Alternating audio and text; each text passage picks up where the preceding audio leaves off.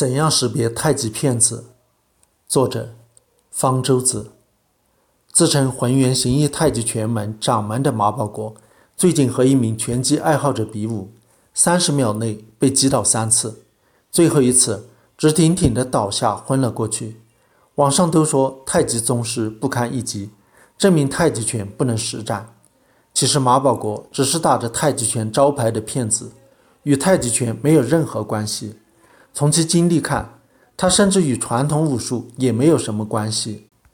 一个太极骗子被一拳打倒了，并不能说明太极拳不能实战。太极拳有没有实战价值，是与这场比武无关的问题。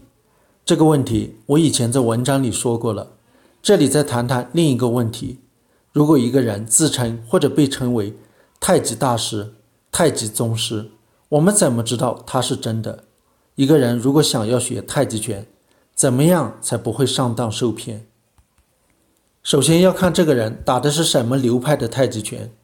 目前流行最广的太极拳是杨露禅创立、杨成甫发扬光大的杨氏太极拳。近年来，陈氏太极拳也很流行，还有几个小众的太极拳流派，包括武氏、吴氏、孙氏。太极拳作为传统武术，早已定型。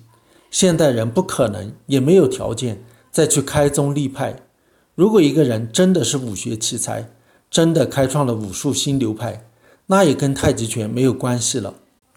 凡是自称是新创了一个太极流派的太极宗师的，都是骗子。例如，马保国自创浑元形意太极拳，雷雷自创雷公太极。其次要看师承，太极拳是传统武术。和其他中国传统技能一样，都是特别看重师承的。太极拳尤其特殊，它的特色决定了没法自学。一个人是不可能通过看书、看视频或者旁观别人练拳而学会太极拳的，必须有高水平的太极拳师手把手的传授，才能让你体会、掌握太极拳的奥妙。现在不存在太极宗师，但是有太极传人。一个太极高手必然是太极传人，或者曾经向太极传人拜师学过。太极拳各个流派的传承记载都很清楚，是不是传人一查便知。有些太极传人为了推广太极拳，或者为了赚钱，经常到高校、公园、武馆办培训班，来者不拒，交钱就交，累计下来可能有成百上千的学员。上这种培训班，最多就是让你学点太极拳的粗浅功夫，不能因此就自称是太极传人的弟子，人家也不会认你是弟子。一个没有太极传承的人，自称太极大师，也是骗子。马保国自称其武功是祖传的，但是马家并非太极传人，即使真会武功，也与太极拳无关。马保国与太极拳能扯上关系的，是年轻时候。曾经在公园上过一个陈氏太极拳传人的推手培训班，两三个月，最多算是一个对陈氏太极拳推手有粗浅感受的武术爱好者。第三，太极拳没有内功，太极高手的功夫是长年累月的练拳架、推手练出来的，不是练某种神秘的内功练出来的。凡是自称会太极内功、教太极内功的，都是骗子。第四，一个人会不会太极拳，太极功夫有多高，从其打拳有没有太极味道就可以看出来。不同流派的太极拳有不同的味道。这里只说我熟悉的、流传最广的杨氏。一般人说的太极拳，其实就是杨氏太极拳。很多人以为杨氏太极拳是软绵绵、轻飘飘的，这是对杨氏太极拳的误解。杨氏太极拳打得好的人。摆出的架势，打出的拳架，甚至举手投足，始终都蕴含着一种浑厚、膨胀，让人感到有弹性的特殊劲道。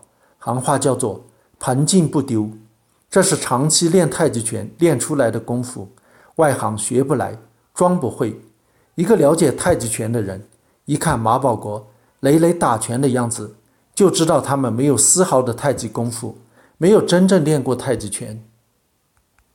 从一个人打太极拳判断一个人打的有没有太极味道，有没有太极功夫，是比较主观的，打拳的人可能不服气。